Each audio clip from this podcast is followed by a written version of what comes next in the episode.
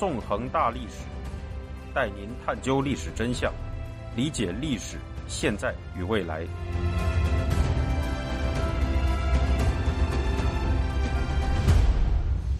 大家好，欢迎大家收听《纵横大历史》，我是主持人孙成。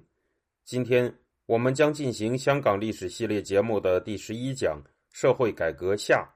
带您继续回顾香港的过去。在上一讲中，我们讲述了1970年代前期香港警队和政府部门中存在的集团式贪腐现象，以及香港民众为此发动的抗争运动，介绍了第二十五任港督麦理浩对公民抗争运动做出的良性回应，以及廉政公署的设立。我们也曾提到，作为历史上最受民众欢迎的港督之一，麦理浩曾进行过一系列社会改革政策，彻底改变了香港的面貌。今天我们将讲述在设立廉政公署之外，麦里浩做出的其他改革措施。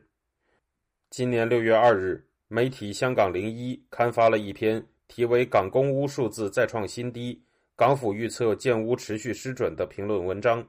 这篇文章表示。根据香港房屋委员会在今年五月中旬公布的数据，二零二零二一年度香港的公共租住房屋及资助出售单位总数为一万一千二百六十一伙，仅高于二零一四一五年度的九千九百三十八伙及二零一一一二年度的一万一千一百八十六伙。如果只看公共租住房屋部分的话，二零二零二一年度甚至只增加了六千二百六十一伙。比较二零一八一九年度的一万七千六百五十八伙，跌了接近三分之二，并且是近十年内最低的一个年度。香港政府自一九五四年起便在实行为民众营建公共房屋的政策，不过在此后的十余年中，公共房屋的建设比较缓慢。一九七二年，麦理浩在就任港督后，提出了著名的十年建屋计划。表示希望在一九八二年前的十年中大量建屋。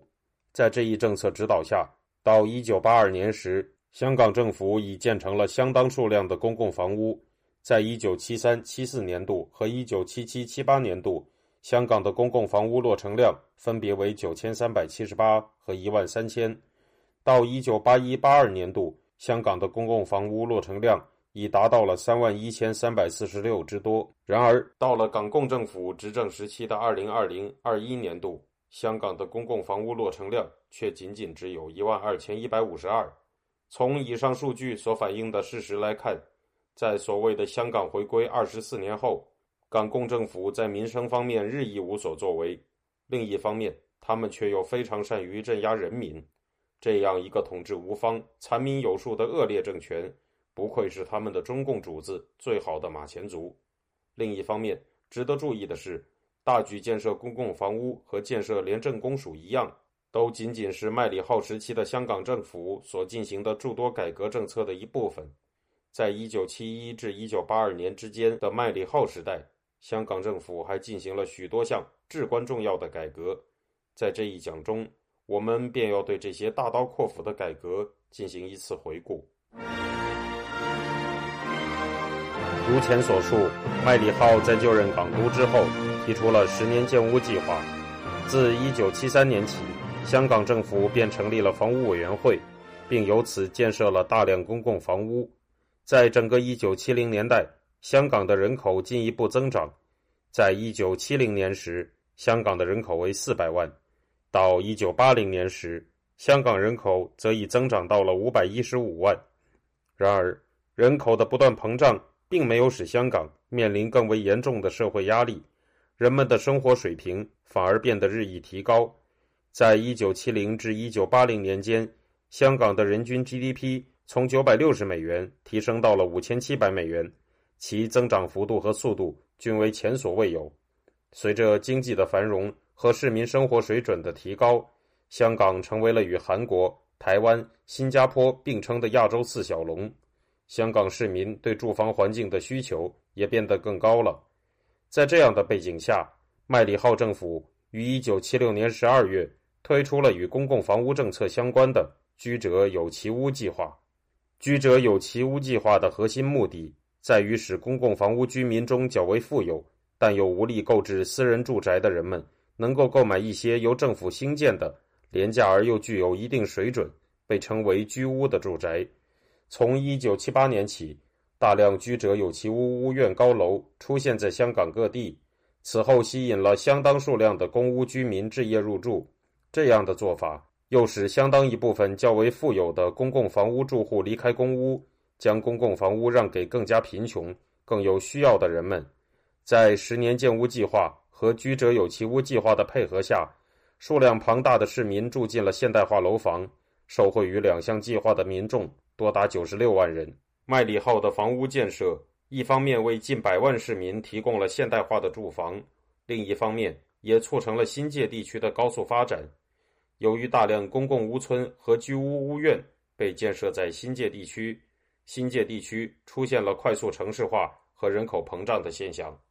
在一九七零年时，新界的人口只有五十万，而到了一九八二年，新界人口已经增加到了一百五十万。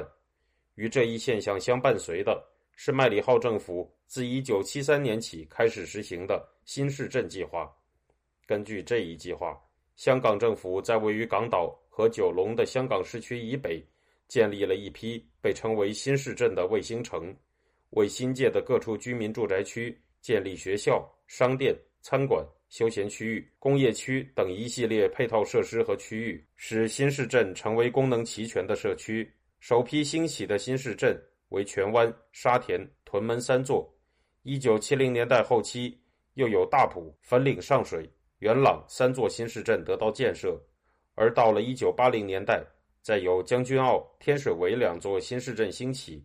到了一九九零年代，随着东冲新市镇的兴起，香港市区之外的九座新市镇就全部落成了。至此，新界地区成长为了高度城市化的区域。新界与港岛和九龙之间的差异也得以日益缩小。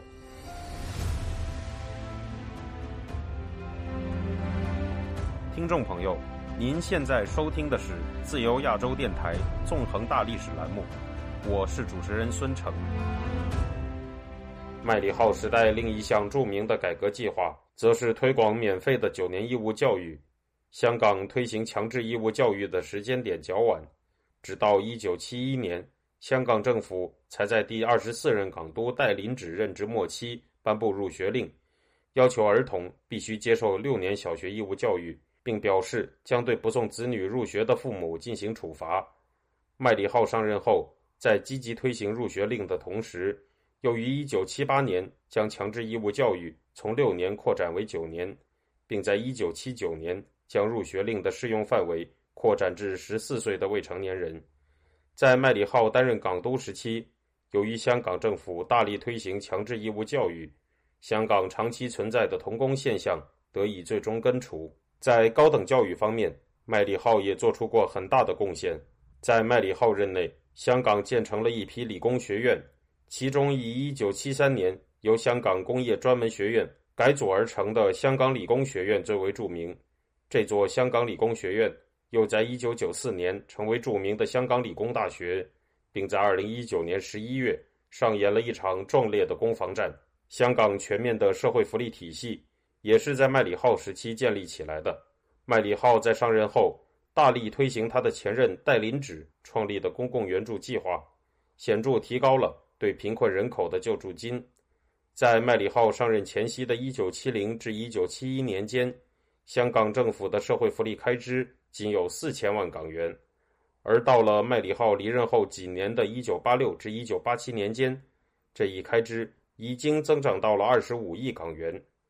此外，麦理浩又在一九七三年推出了伤残老弱津贴计划，使伤残人士及七十五岁以上的老者都能领取到政府津贴。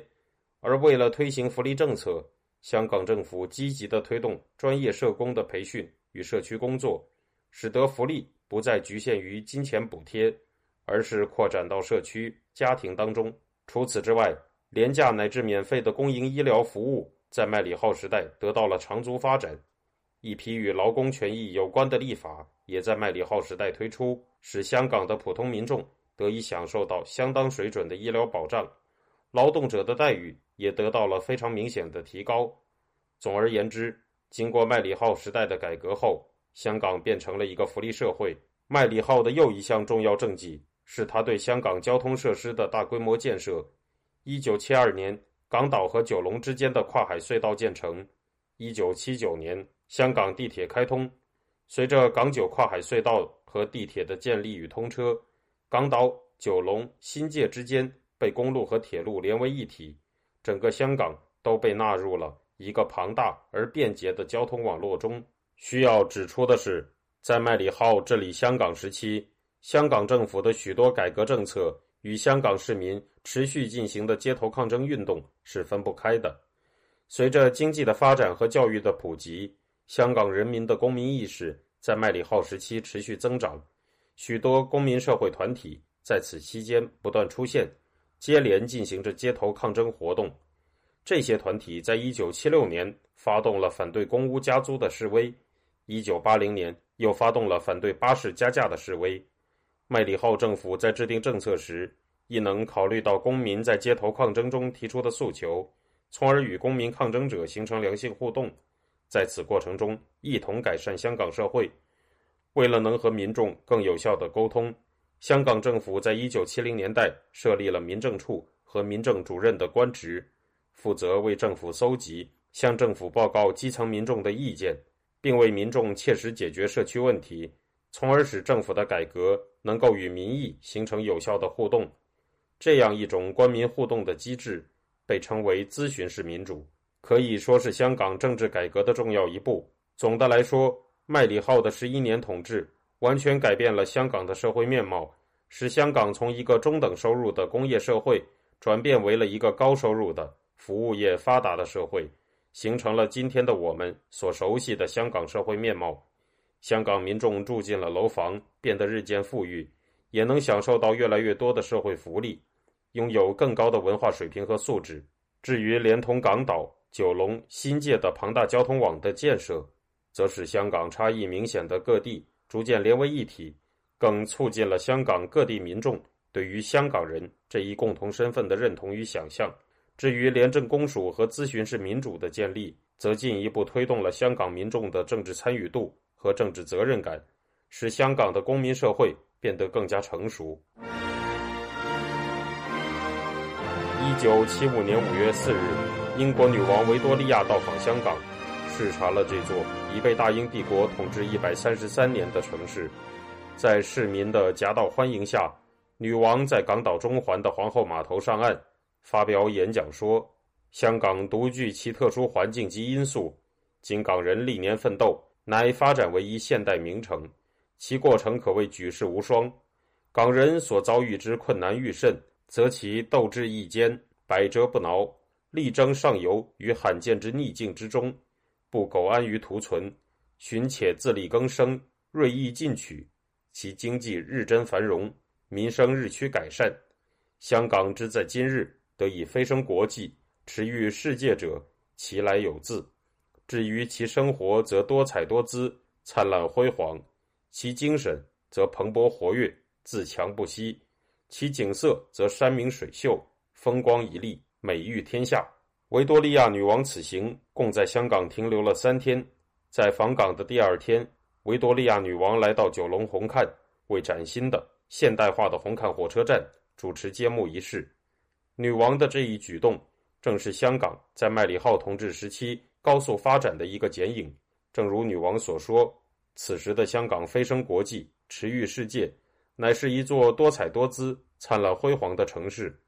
而这些成就的达成，与香港人在经历种种困难和考验的情况下，仍然百折不挠、锐意进取，是分不开的。那么，到这时为止，香港社会中，究竟弥漫着一股怎样的精神？又存在着哪些思潮呢？普通的香港民众又是如何看待香港这片土地？怎样思考香港的过去与未来的呢？在下一讲中，我们就将回顾从二战结束到麦理浩时代之间，香港社会中出现的种种思潮演变。